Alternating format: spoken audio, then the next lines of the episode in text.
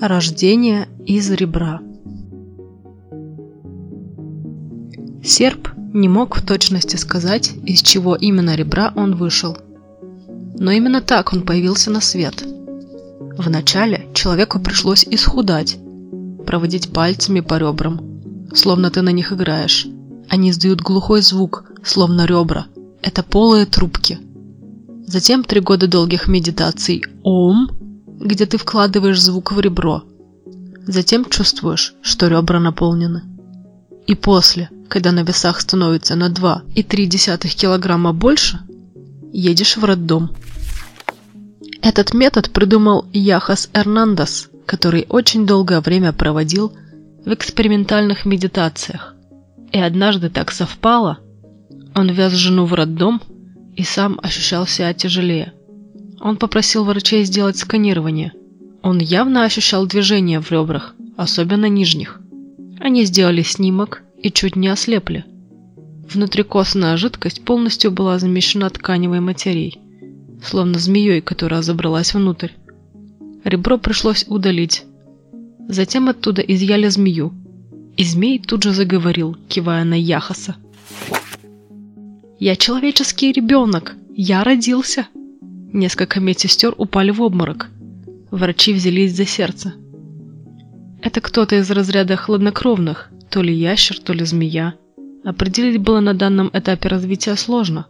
Много наростов, и они перемещались по туловищу при сокращении мышц.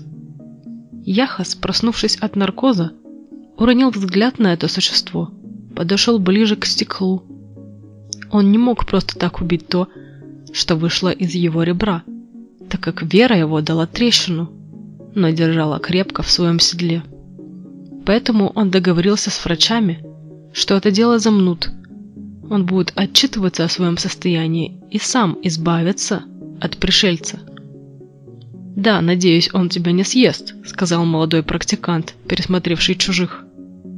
Яхас забрал жену из отделения. В этот день у него стало два ребенка. Но серп не был его сыном.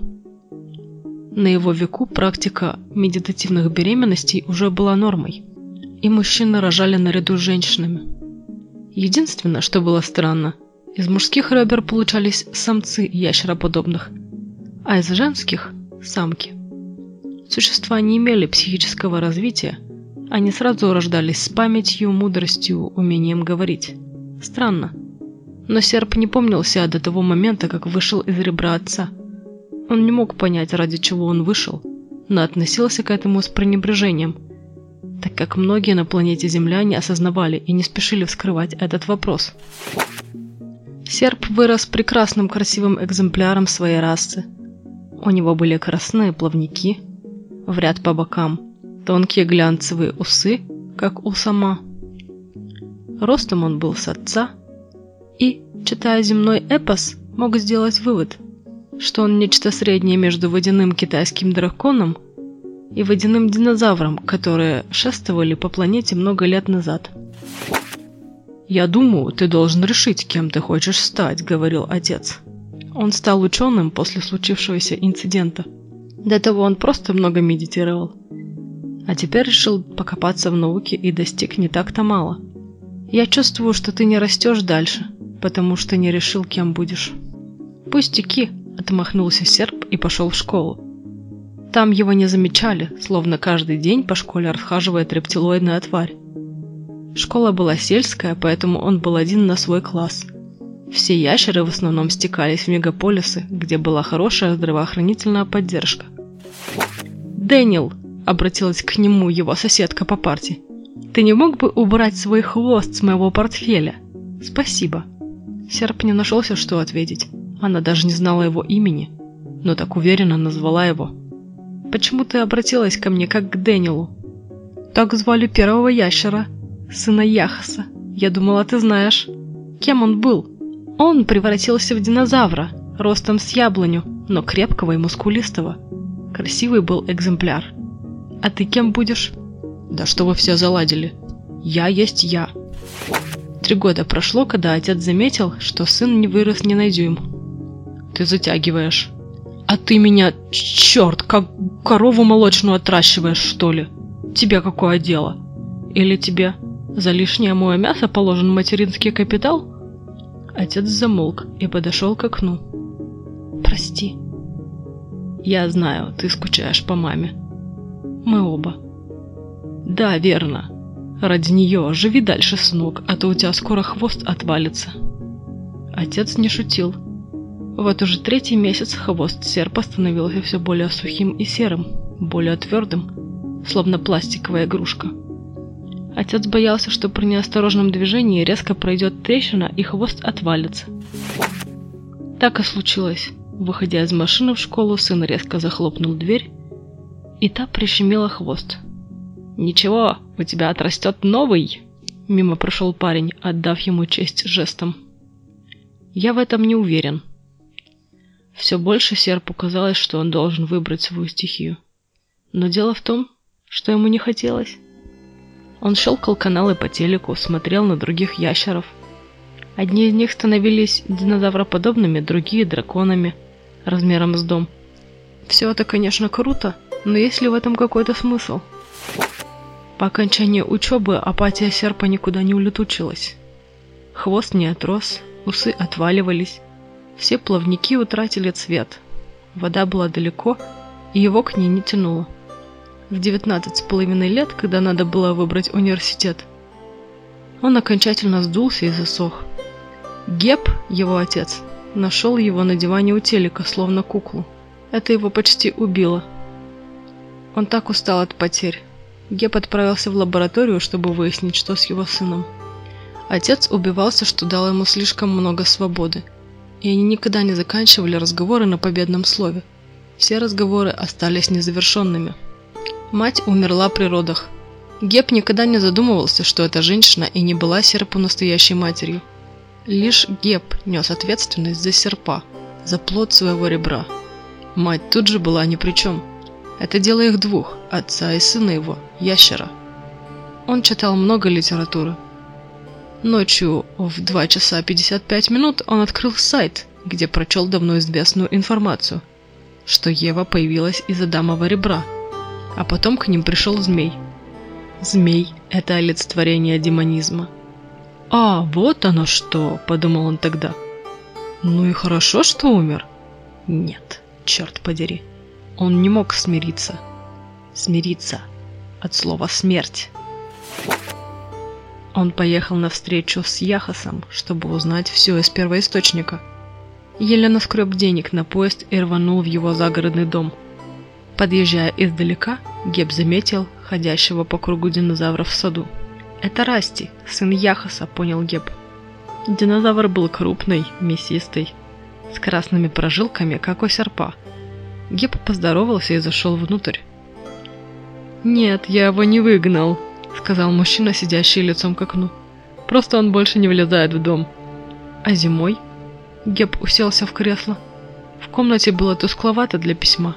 Яхас закончил писанину. «Я получил ваше сообщение, Геп. Сочувствую». «Да, но это не отвечает на мои вопросы». «Думаете, у меня есть ответы?» «Мой единственный вывод — Наши бедные детины догадываются, ради чего живут. Вы ждали, что они примут решение, но они чахнут. Мой чахнет, пока я не принимаю решение. Как глупо. Я бы хотела видеть в нем мужественность. Яхас закинул ногу на ногу. Но они не мужчины, Геб. А кто же они? Дети, вышедшие из ребра, и народные тела. Вот как. Да, именно. Если бы вы сказали, что он должен стать водяным драконом, он бы обрадовался и стал им. Он бы не умер. У него нет ответов о своей природе. Вы должны были дать их ему. Геб заплакал. Открыто, без стеснения. Перестаньте. Геб всхлипнул. Я все испортил. Я его уже похоронил. Это новая природа жизни, Геб. Успокойтесь. Хотите, я отдам вам своего сына? Вы очумели? Нет. Он будет рад любому решению, вот увидите. Я помешан на исследованиях, я нищий ученый и не могу позволить ему хороший дом. Крышу над головой и корм. Глаза Геба прояснились. Вы не будете по нему скучать? Я буду вас навещать. Езжайте. Ваш кузов достаточно большой, чтобы поместить двухтонную тушу. Они стремительно неслись по шоссе. Расти выкинул шею из грузового отделения на ветер, прикрыл глаза. «Я так давно мечтал покататься на машине!» — сиял он. «У меня большой дом», — заметил Геб. И Расти ему улыбнулся. Оба почувствовали, как между ними проскочила искра. Дома Геб предложил своему Расти залезть в бассейн. Серп всегда мешкался и в итоге отказывался. И тут Геб себя одернул и сказал, «Давай ты иди поплавай, а я сделаю ужин». Он удалился, но потом подглядывал, как Расти потихоньку пробует воду. Через полчаса он уже бултыхался в этой луже, как счастливый пес. «У тебя даже плавники отросли», — заметил Геб, отпивая компот. «Правда? Я всегда о них мечтал, но не знал, как сделать». «Какого они цвета?» «Красного», — Геб сглотнул. «Вы скучаете по своему сыну? Теперь его нет. Я легко отхожу от потерь, если имею шанс исправить ошибку». «Как это удобно?» «Не понял». «Это удобно быть таким развитым, чтобы быстрее забывать своих детей. Не издевайся. Теперь ты что-то вроде моего сына, и я сделаю все, чтобы ты был счастлив и развился в настоящего красивого дракона. Да, я хочу этого.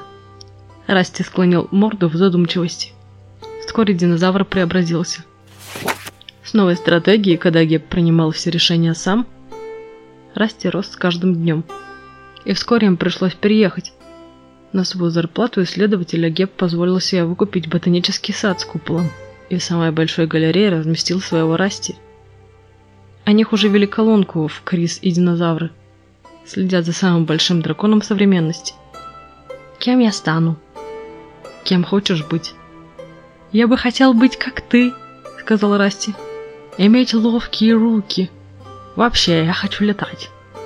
Давай ты полетишь. По привычке скомандовал, то ли предложил Геб. Расти взмахнул руками, между которыми находились перепонки до боков, и полетел. Улетел в небо. Геб задрал голову и прищурился, но не разглядел уже даже и точки. С тех пор Расти не вернулся. Это исчезновение никак не смогли залатать и СМИ. Это потрясло весь мир. Осталось очень много недосказанного. Все другие ящеры тоже захотели летать, и всякий раз, когда получали на это разрешение, улетали навсегда. И всякий раз разговор был не закончен. «Интересно, хоть кто-нибудь из них, мать их, может просто полетать, а не улетать навсегда?» – кричали заголовки газет. Но, видимо, ответ был отрицательный. Геб потерял самоуважение, его исследования больше ничего не стоили. Он переехал к Яхасу на плантации. Вместе они закончили жизнь как хорошие друзья. Перестали молиться, медитировать или читать новости про динозавров. Они перестали беситься с жиру, иногда ходили на пляж и видели только что вылупившихся из ребер новых ящеров, но те мужчин больше не интересовали. Они осознали, что это был плод их чрезмерного ума, который накрывает в молодости, становится настолько большим, что тебе приходится дать ему отдельную жизнь. Но ум не может жить отдельно. Его надо уметь отпускать и жить без него.